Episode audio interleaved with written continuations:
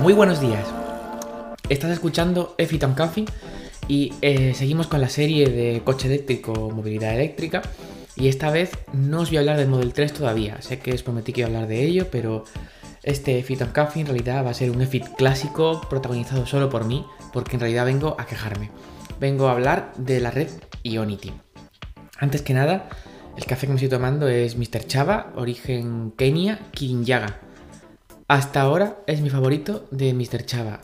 Por si no lo recordáis, Mr. Chava es un tiro tostador que hay en Sevilla y tiene un café espectacular a un precio todavía más espectacular.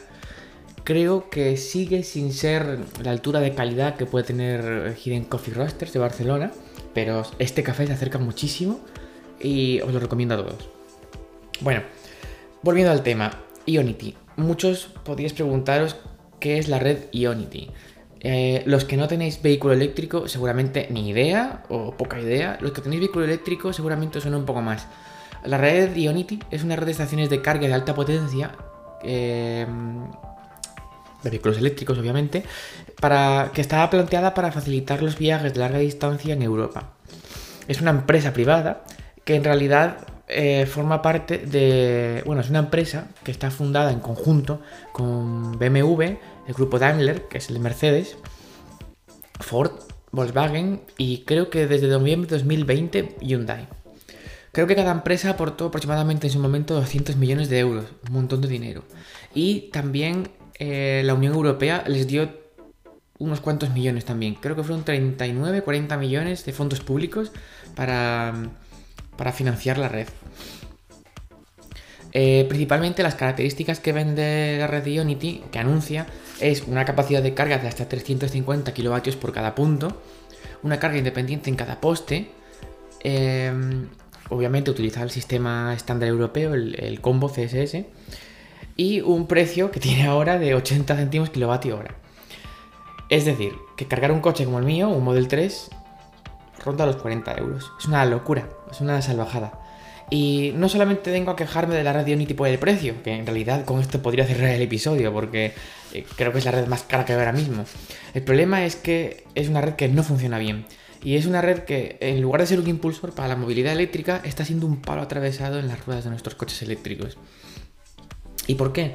Porque el despliegue está siendo, por un lado, desastroso y además malo creo que si sumamos todo lo que ha metido cada uno, llevan más de mil millones de inversión. Y en Europa solo tenemos 330 estaciones operativas hoy.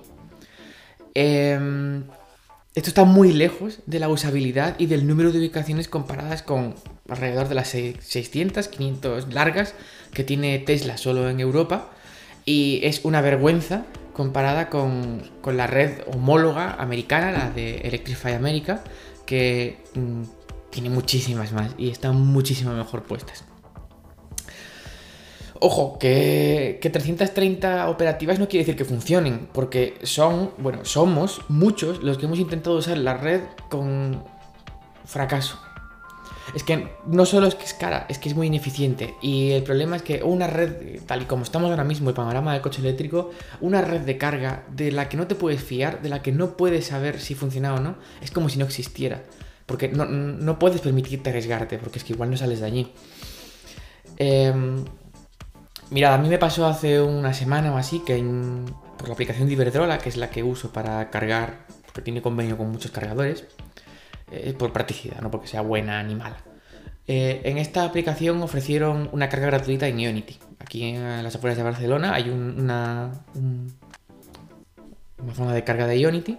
Y dije, bueno, mira, es gratis, vamos a probar a ver qué tal va y a ver si todo lo que dicen es verdad. Porque Twitter está lleno de, gente muy enfadada. Creo que hasta el jefe de algo del grupo Volkswagen se ha quejado de lo mala que es la red. Y bueno, fui a probar y efectivamente fue un desastre. Eh, aparqué, enchufé, la máquina decía que ok, comunicación con el coche hecha, que empezara la carga. Le di a empezar la carga, allí no pasaba nada. Llamé a Ionity y Ionity me dicen que no, que el problema es de Iberdrola, que llame a Iberdrola. Llamo a Iberdrola y el problema me dice que no, que es de Ionity, que llame a Ionity. Vuelvo a llamar a Ionity y me dicen, oye, aquí todo nos va bien, el problema es tu coche. Entonces, claro, a mí cuando me dicen el problema es mi coche, lo siento mucho, llamadme fanboy, llamadme lo que queráis. No, el problema no es mi coche. bueno, me quedé allí haciendo el panoli y me llamaron al ratito de, de Iberdrola. Me llamó alguien que no me acuerdo cómo era su nombre, pero fue súper agradable y claramente era una persona con, con ganas de intentar hacer algo. Me llamó y me reinició la aplicación, contactó con Unity para que reiniciaran el poste y efectivamente conseguimos que el coche empezara a cargar. El cartelito de Unity lo dejaba claro, hasta 350 kilovatios. Que sí, que vale, que depende del estado de la batería, de la temperatura. En principio yo cumplía con los, con los criterios mínimos para al menos llegar a... o para al menos pasar de 100. Em, no pasé de 44. Es decir, que si hubiera pagado por la recarga que hice ese día, habría pagado unos 25 euros para estar allí casi una hora y cargar a 44 kilovatios de potencia, cuando hasta los cargadores de Barcelona, que ya son de pago, es más barato.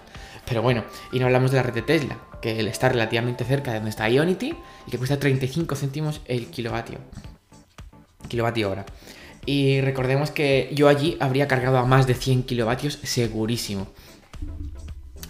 En fin, es una pérdida de tiempo que me ha dejado claro que la red de Ionity no, no está preparada para esto, que se ha gastado un montón de dinero de todos en una cosa que está siendo un fracaso, que a nadie le está importando y que lo que está haciendo ahora es, de momento, perjudicar al usuario de coche eléctrico. No solo por ese palo en la rueda, sino también porque su alto precio hace que el precio medio de la carga eléctrica suba y es la justificación perfecta para vendernos todas las patochadas de eh, eh, hidrógeno verde y precios abusivos eh, justificando que el precio medio es X.